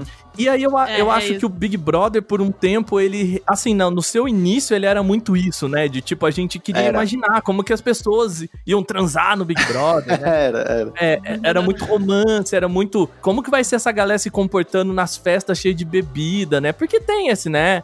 É, as festas são um catalisador muito grande pro Big Brother, né? Uhum, É, junto com o conflito de jogo, né? Eu acho que são as duas principais coisas ali que, que meio que mexem, né? A, engrenagem do, do Big Brother. Sim. E- E assim, eu acho que agora o Big Brother parece que. Eu não sei. A, o que eu- a impressão que eu tenho é de que a gente tá começando a ver no Big Brother agora o que vai ser o futuro dos reality shows, sabe? Talvez reality shows que discutam um pouco mais dessas questões Uhum. é, raciais ou de gênero, não sei. Porque pra mim os reality shows agora estão meio que pegando aquele início do Big Brother, sabe? Do Cara, eu não Ah, sei se. Eu entendo a relação, mas Uhum. eu acho que a explicação, infelizmente, é muito mais simples é, Uhum. do que isso. Que eu acho que é o seguinte: esses programas, eles existem, eles são populares por duas razões. Um, eles são muito baratos de produzir. Muito baratos. verdade. tipo, verdade. muito baratos de produzir comparado É com uma série, comparado mesmo com o BBB, que tem as coisas que eles têm e tal. Tipo, é muito barato de se produzir. Uhum. É, e dois, os- esses dois exemplos que você falou têm a ver com a coisa mais pré-histórica humana que existe, que é relacionamentos e sexo, tá ligado? Tipo, é- Uhum. esses são, são é, instintos muito primitivos que, tipo, são absolutamente fácil de você gerar empatia, assim, então eles são por natureza muito populares, saca? Então, você junta algo que é barato e popular, então, tipo, ele sempre vai existir esse tipo de coisa, saca? Eu acho que não tem uma relação tanto a ver com a história do BBB. Eu acho que pode sim, de fato, tipo, as pessoas terem um pouco de, tipo, de, de engajar um pouco nessa questão mais política, mas, de novo, tipo, essa política do BBB, ela só existe, ela só funciona através de um filtro do ego do participante que tá ali. Tipo, ela, ela não funciona, tipo, sobre as próprias pernas. Tipo, no fim do dia, Criadas. ainda o BBB, o grande campeão do BBB, é a pessoa que gera mais empatia e gera mais fãs, cara. Não é a pessoa que tem o melhor discurso ou que vai um discurso que mais ganha a pessoa. É a pessoa que Entendi. gera mais empatia. Então, tipo, isso é muito importante. É muito, muito importante lembrar sempre que o BBB é entretenimento. o BBB é 100% entretenimento. Tipo, Uhum. a, a política e tudo mais é o que compõe, digamos, o plot, mas a estrutura ali ainda é um entretenimento, saca? Sim, sim. O que você acha agora é a dica, sim, não é dica, né? Na verdade, é uma pergunta de ouro. Existe um detonado do BBB? Não. O que torna um jogador vencedor do BBB? Cara, ó, não, não existe muito segredo. Eu acho que não, eu acho que não existe uma fórmula é, do que fazer. É, porque isso depende muito da ocasião, do tipo de, de outras, da dinâmica de outras pessoas que tem na casa. Então, isso não é algo que você pode prever. Mas você pode Até não porque você fazer. teria feito lá, né? Exatamente, senão eu, já- senão eu estaria eu não aqui aplicado, falando né? dentro da minha lancha aqui, vivendo. mas não. É, você não tem uma fórmula de, do que fazer, mas você tem uma fórmula do que não fazer, sabe? Tipo, cara, não seja uma pessoa, tipo, que fica se escondendo atrás das outras. Não minta pras pessoas, tipo, não minta pra alguém dentro da casa uma coisa que as pessoas do lado de, de fora sabem que você não está falando a verdade. Não faça isso. Não persiga pessoas por, tipo, por não faça grupinho pra perseguir pessoas. Isso eu, infelizmente, tive que aprender da maneira mais difícil. É, mas não, não persiga personagens, por mais que você ache que, tipo, aquela pessoa não, não seja legal, que as pessoas do lado de fora não, não, não, não vejam, da, da, tipo, vejam de uma maneira similar à sua, cara, não faça isso, sabe? E é isso, tipo, são não coisas que você não deve fazer, sabe? Tipo, e não, mano, não exagera, tipo, mano, não bebe, não fica usando, não bebe, pelo amor de Deus, não beba demais nessas festas, é, É. muito horrível, velho. Tipo, e é péssimo pra você, tá ligado? É péssimo pra, pra sei lá, é foda, assim. É, é uma válvula de escape, mas... É uma dica que a gente pode dar pra vida, né? É, exato. É, não beba É. muito. É, tipo, a única, é, a única droga que eles te fornecem é cigarro e bebida. E, cara, são drogas pesadas. Não, não, Hum, é. não caia nessas. né? A gente tá gravando, isso é um aviso aí pro pessoal que, que tá ouvindo a gente. A gente tá gravando esse podcast no momento que ainda temos quatro participantes na casa, né? Babu, Manu, Gavassi, é, Rafa Kalimann e a Thelma. Então, é, nós não sabemos ainda quem são os finalistas e quem vai ganhar. E eu queria te perguntar, Falcão, o que, que você achou, né, de- desse grupo que chegou até o final e se você acha que está tendo uma mudança no perfil dos vencedores ou possíveis vencedores do BBB?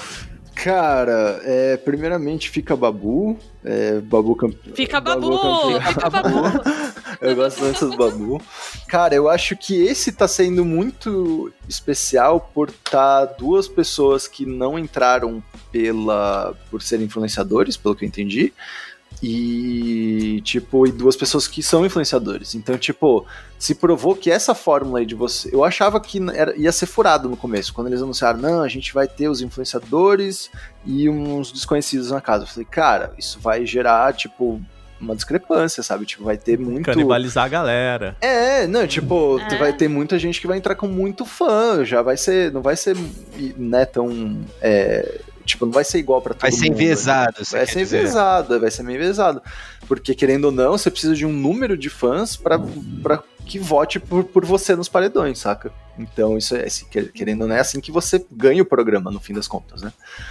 É, então eu achava que isso não ia dar muito certo. Mas, cara, eu fiquei muito feliz de ser provado o contrário. Tipo, deu muito certo. Eu achei que deu certo pra caramba eles terem, eles terem isso, porque, tipo, é, as pessoas meio que, tipo, os fãs das, é, dos influencers e tudo mais acabaram automaticamente tipo sendo transferidos de certa forma para os outros BBBs, amigos, parceiros dos outros que estavam lá e, e, e, tipo e mesmo assim o Prior, por exemplo, que foi um, um dos protagonistas desse maior paredão aí da história, é, ele também não era nem um pouco conhecido, ele era um cara mó escroto e tudo mais, e mesmo assim ele gerou um engajamento bizarro, saca? Tipo, teve muitas pessoas e tal. Inclusive, os famosos aqui fora acabaram virando personagens importantes na torcida, É. né? Uhum. O Prior teve uma galera do futebol aí torcendo por ele, né? Pois Puxando é, o tirão. cara, pois é. É, tipo, eu tô vendo o post do Gabigol, do Flamengo, falando fica babu. Pois é, é muito louco isso, cara. Tipo, ele. É. mano, BBB já era um programa enorme. Tipo, agora ele tá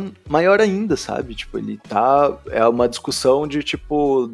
Como a Globo já teve várias vezes na sua história, daqueles programas que tá todo mundo assistindo, daquela novela que tá todo mundo assistindo, sabe? É, é muito interessante esse momento, assim. Eu não sei se isso vai influenciar os outros. Tipo, de verdade. BBB é que nem Final Fantasy, cada um é cada um, tá? Tem- tipo, cada número é uma história diferente, é uma brisa, alguns dão certo, alguns dão certo, você não sabe por que exatamente, então é difícil prever o que, que vai ser. Tipo, cara, só da, gente, só da gente ter como exemplo, assim, os últimos ganhadores, sabe? A gente teve a Emily, que, tipo, era muito é, polarizadora, né? A gente teve, na sequência, a, a Gleice e a Ana Clara, que eram os finalistas, que foi, tipo, nossa, foi ótimo, todo mundo amava todo mundo ali, sabe? Tipo, foi, foi uma vitória relativamente, tipo, mais, mais previsível, assim, pro, pro bem. o bem venceu. E no 19, cara, foi a mina lá que, tipo, mano... Era racista. É, Horrorosa, Tá ligado? né? É, Horrível. cara, tipo, que foi considerado nazista, que falou umas bosta surreal de religião, sabe? Enfim, é, foi pesado. E, cara, então não dá pra prever, cara. Não, é, é difícil esse tipo de previsão, assim. É muito complicado, Sim. sabe? O único que consegue prever corretamente é o Chico Barney, do, do Twitter. Isso- ele sempre tá correto, mesmo se ele tiver errado, ele tá correto. Eu adoro. Eu não, nunca defendi esse personagem. Ele é muito Mas- bom. A, a, a parte mais, assim, só, só para concluir esse raciocínio, o que mostra, né, cara, tem influenciadores que já entraram na, na casa com fãs, né, com o seu grupo aí, e pessoal desconhecido, e, e isso não teve essa influência, o que reforça essa tese aí que o, o Falcão tem de, tipo, o que faz o personagem é o que ele desenvolve ali dentro, né? Ah, é. Porque é isso, mesmo desnivelado, né? Mesmo já com, vamos usar o termo aí dos games, mesmo com handicap Uhum, aí uhum. ligado, a galera ainda consegue, né, chegar na final com um influenciador e tal. Então acho que Mas é, reforça bem essa tua tese aí de É, realmente tipo, é lá dentro. Ó, uma das possíveis ganhadoras aí, que tá todo mundo falando, a, a Manu Gavassi, tá ligado? Ela é, tipo, mano, entrou como a mais plástica ali de todas, tá ligado? No sentido de ela tinha uma todo um kitzinho pronto de mídia, um- uma estratégia e etc e tal. E, cara, é, eu achei animal o que é que ela se mostrou lá dentro, na real. A- é, tipo, do lado de fora eu conheci ela como uma cantora pop, tipo, teen e tudo mais, que, que já fez umas músicas legais e tal, mas que não, não, não tinha tanto relação, assim. Lá dentro eu falei, cara, eu, eu achei da hora essa mina, sabe? Tipo, uma mina, mano, que é do meio artístico, sempre foi, que é mó emotiva, que, tipo, mano, botou o dedo na cara lá do, do cara, lá do Vitor Hugo, achei muito louco, sabe? Tipo, foi, foi tipo, foi doce com todo mundo, falou umas besteiras que depois aqui fora ela vai ver o que, que vai ser, sabe? Tipo, mano, é isso que conta lá dentro, é essa história lá dentro que conta, não é a, quem que ela é aqui fora, sabe? Tipo, realmente ficou bem claro mesmo nesse, nesse último BBB isso. Pra mim, a Manu Gavassi sempre vai ser a mina da quebrada dos jardins. Eu não consigo. Agora, sabe o que, que eu quero? Eu quero um Big Brother Masters, sabe? Aquele assim, o, o Aham. Legends. LED. tipo Hunger Games 25 anos, que junta É. campeões. Isso, junta, Olha, essa, é- junta Bambam. essa é uma boa pergunta. Junta, como é que é? O- Junta Jean Willis, Bambam. Qual seria... Vamos fazer esse exercício. Qual seria a formação do Big Brother Master? Nossa, Do Big mano. Brother dos Big Brothers. Cara. Eu, Sabrina Sato, com certeza. Sabrina Sato. Não, não, mas, mas sabe o que é o problema? Esses daí não são, tipo, obviamente são pessoas ótimas e tal, mas nenhuma delas aceitaria. Essa daí não é Não, não. realista. né? Não, óbvio. Não, Não, não, não, não, não. certeza. Você acha que o Jean Willis ia entrar no... É, ia entrar no BBB de novo. Não é realista. é. Não, e tipo, cara, eu queria um. Começa com. O primeiro nome dessa lista tinha que ser a Ana Paula Renault, cara. Tinha que ter um de volta com ela, que ela não ganhou, mas, cara, ela foi o, o personagem da edição dela, que eu nem lembro quem que é o campeão, tá ligado? Olha aí. Nossa, nem lembro também. Nem lembro. Não, olha, Bambam, Bambam, eu acho que a gente ia se divertir muito com, com, com ele de volta. Ô, eu tenho uma história boa do Bambam. É, eu É. trabalhava ali na Vice, que ficava em Moema, né, logo depois que eu saí Uhum. da, do BBB, e o Bambam também morava ali na região.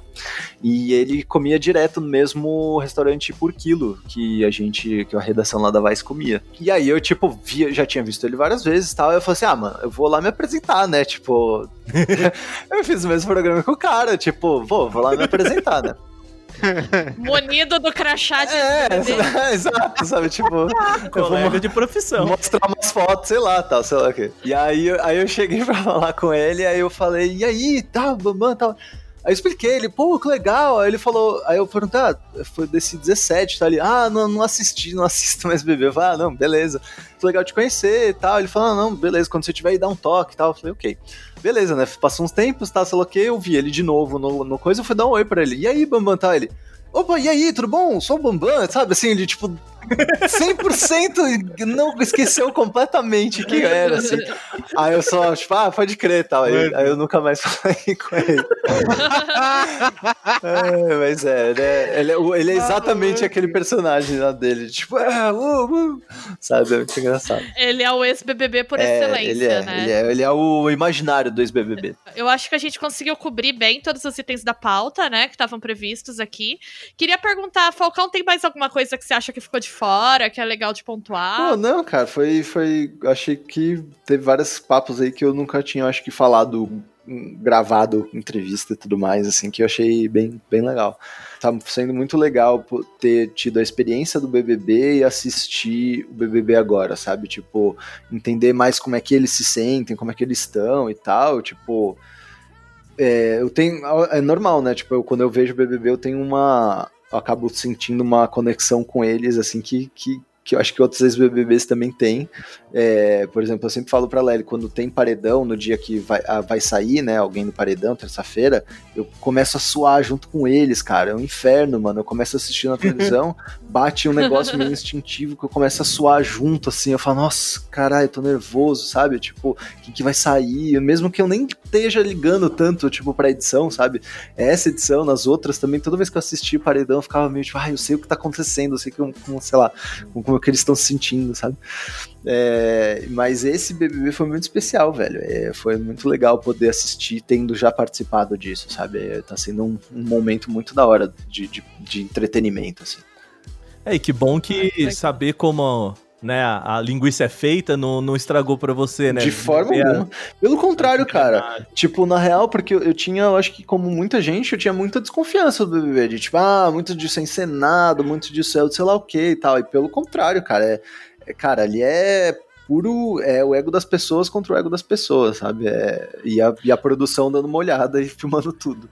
Eu não acredito que o Boninho não fala com vocês no ponto. Eu é conheci, lenda mano, eu conheci o Boninho, eu conheci o Boninho no dia da final só. Eu nem, ou assim, tipo, eu acho que ele tava nas entrevistas lá, só que eu nem lembro, nem lembrava do Boninho, assim. Tipo, conheci ele de fato, tipo, oh, e aí, Boninho, tal, sei lá o quê, tipo, no dia da final só. Eu nem vi ele. sabe? Gente, Caramba. É, a, a minha, a minha lenda preferida é que ele fala no ponto. de no vocês, ponto. assim, ó. Eu- não, não tem ponto, cara, tem ponto não.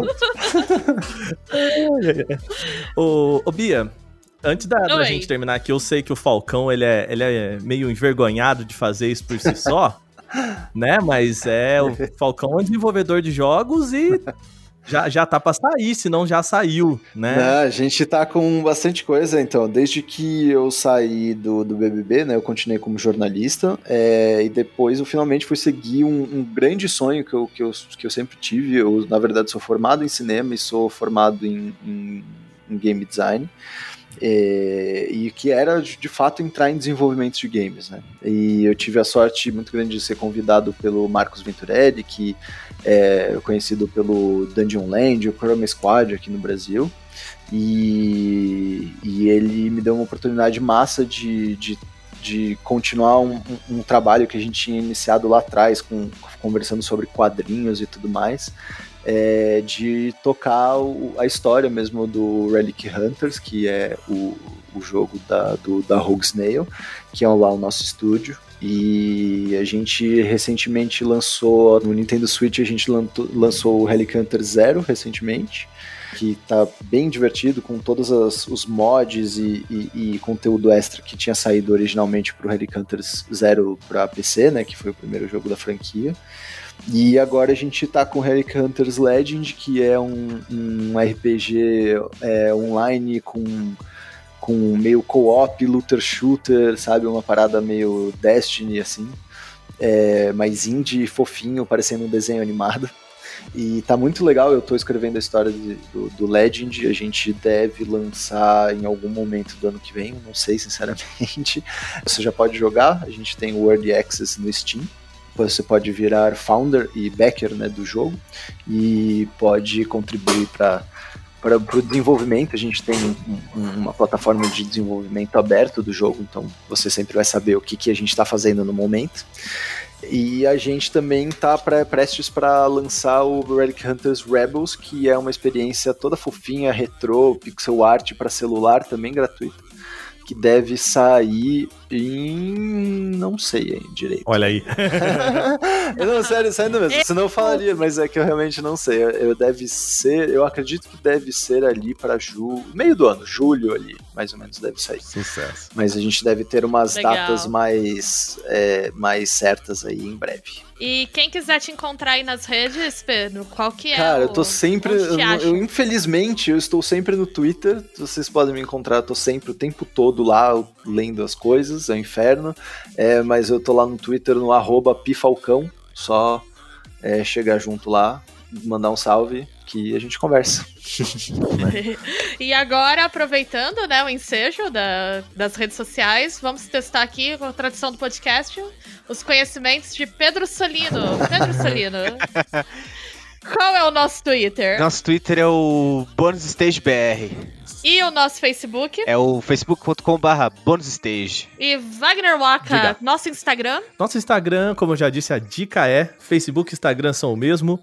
Bônus Stage sem o BR no final. E o nosso Twitch.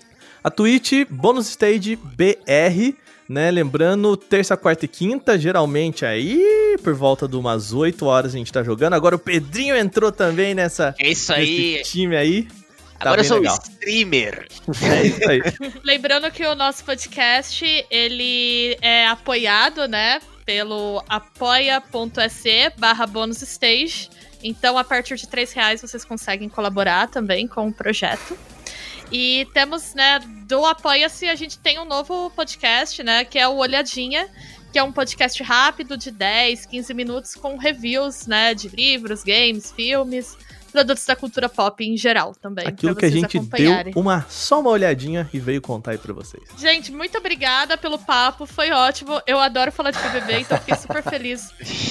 Pedro Falcão, muito obrigada por gentilmente ter doado o seu Imagina, tempo aí, imagina. seus conhecimentos privilegiados. Eu que agradeço pelo convite.